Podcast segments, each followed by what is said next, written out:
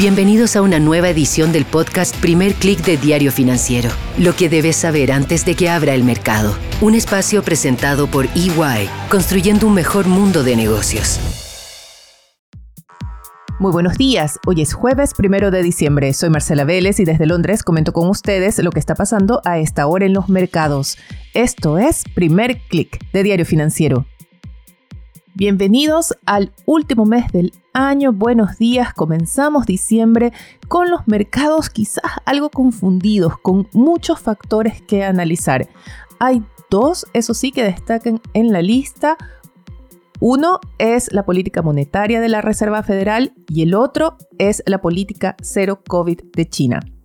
Comencemos por la Fed, que fue la responsable de ese rally que vimos ayer en Wall Street.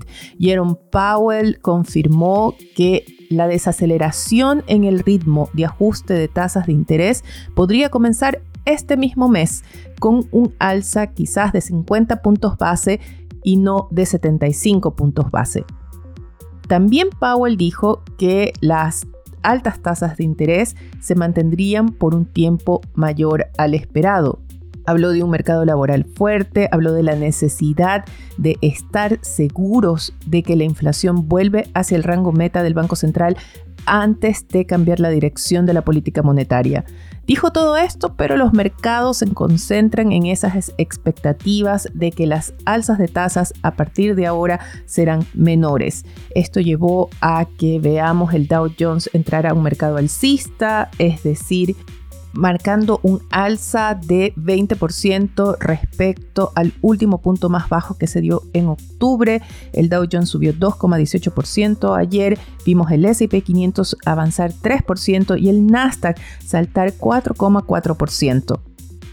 Esta mañana los inversionistas se toman más tiempo para evaluar esas palabras de Powell. Vemos una pausa en los futuros de Wall Street que operan más bien con bajas moderadas en este momento. El Nasdaq cae 0,39% y el SP 500 cae 0,20%, algo similar a la pérdida que vemos en el Dow Jones.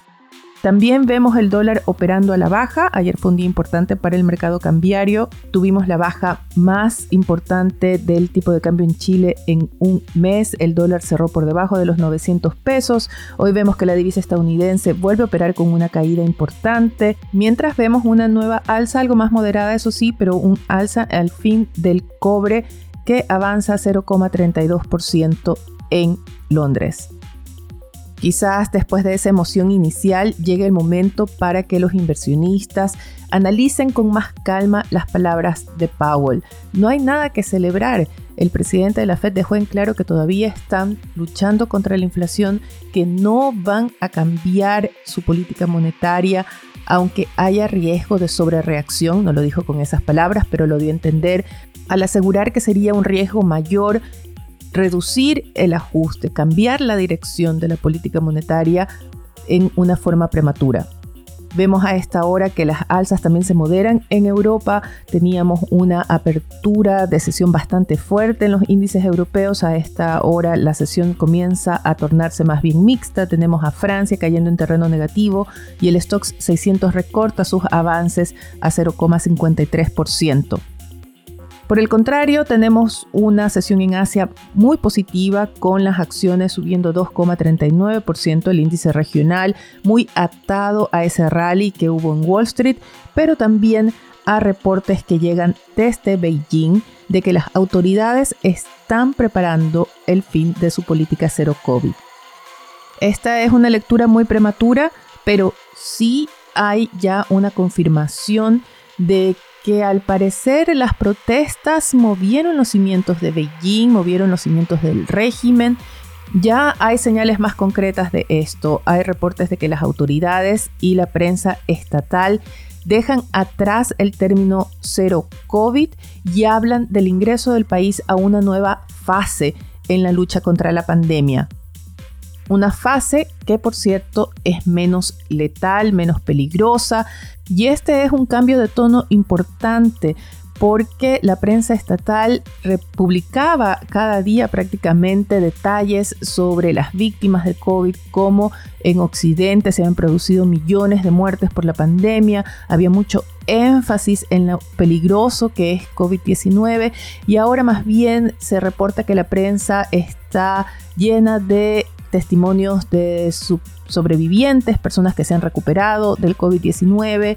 Hay un tono un poco más no optimista, pero menos dramático sobre la pandemia. Esto se interpreta como un intento de Beijing por bajar la ansiedad de la población, tratar de controlar esa angustia que se entiende fue uno de los factores que motivó las protestas que vimos el fin de semana pasado y que por cierto han sido seguidas por un fuerte despliegue y presencia militar y controles en las calles. Mañana seguiremos hablando de China, va a ser el tema de nuestro especial de esta semana. Logré hablar con una persona que admiro mucho sobre la cobertura que hace y que está en Beijing, así que no se pierdan nuestro especial de mañana. Por ahora revisemos qué tenemos en la agenda para hoy.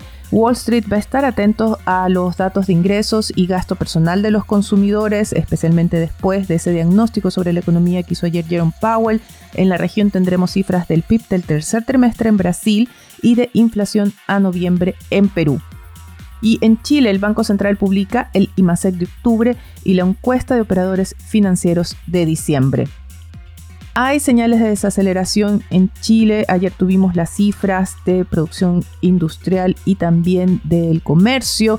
Se espera un ajuste importante de la economía en octubre. El mercado está anticipando una contracción de 1,2% en el IMASEC. Y quiero llamar la atención sobre esto porque hay en Financial Times hoy una nota, un comentario que destaca a México, Chile y Perú entre los países emergentes por los cuales los inversionistas deberían apostar. Se trata de un nuevo grupo. La propuesta llega de Vincent Deluart, él es estratega de la corredora o de la trading company StoneX y él sostiene que los inversionistas deberían dejar de pensar en los emergentes como todo un grupo, por ejemplo, dejar de invertir o no optar por índices simplemente emergentes. También deberían olvidarse de los BRICS, sostiene, porque, por ejemplo, la alta presencia de activos de China es lo que ha afectado el rendimiento de estos índices emergentes dominados usualmente por ya sea acciones o bonos chinos. En su lugar, sostiene Deluart, los inversionistas que quieran aprovechar el potencial de los mercados en crecimiento deberían apostar por un nuevo grupo, que él denomina BIM Chip, es decir, Brasil, India, México, Chile, Indonesia y Perú. Estos son países, destaca Deluart, que si bien tienen problemas como una alta desigualdad, también están marcados por una historia de reformas económicas, tienen democracias, el cito entre comillas, más o menos estables, tienen una creciente clase media, aunque todavía frágil, pero tienen potencial de creación de riqueza y muy importante, tienen empresas sólidas con un gran potencial de utilidades. El análisis que hace es bastante interesante. Si quieren leer más, coloco el link en el newsletter que acompaña, como siempre, a este podcast. Y ya que hablamos de emergentes, es la perfecta transición para hablar de los titulares que trae hoy Diario Financiero, porque uno de esos titulares destaca una entrevista con Axel Christensen de BlackRock, quien afirma que, cito entre comillas, Chile pasó a ser un poco más parecido a la media de los mercados emergentes. El titular principal de la edición, sin embargo, es para las ISAPRES, que advierten un duro golpe financiero tras el fallo de la Corte Suprema por la tabla de factores y que obligará a devoluciones con efecto retroactivo. Con esto me despido por ahora. Sigan actualizados de las noticias del día y mucho más visitando nuestro sitio web de f.cl. Les deseo que tengan un buen día, que tengan un buen inicio de diciembre. Nosotros nos reencontramos mañana. Esto fue el podcast Primer Click de Diario Financiero. Lo que debes saber antes de que abra el mercado. Un espacio presentado por EY, construyendo un mejor mundo de negocios.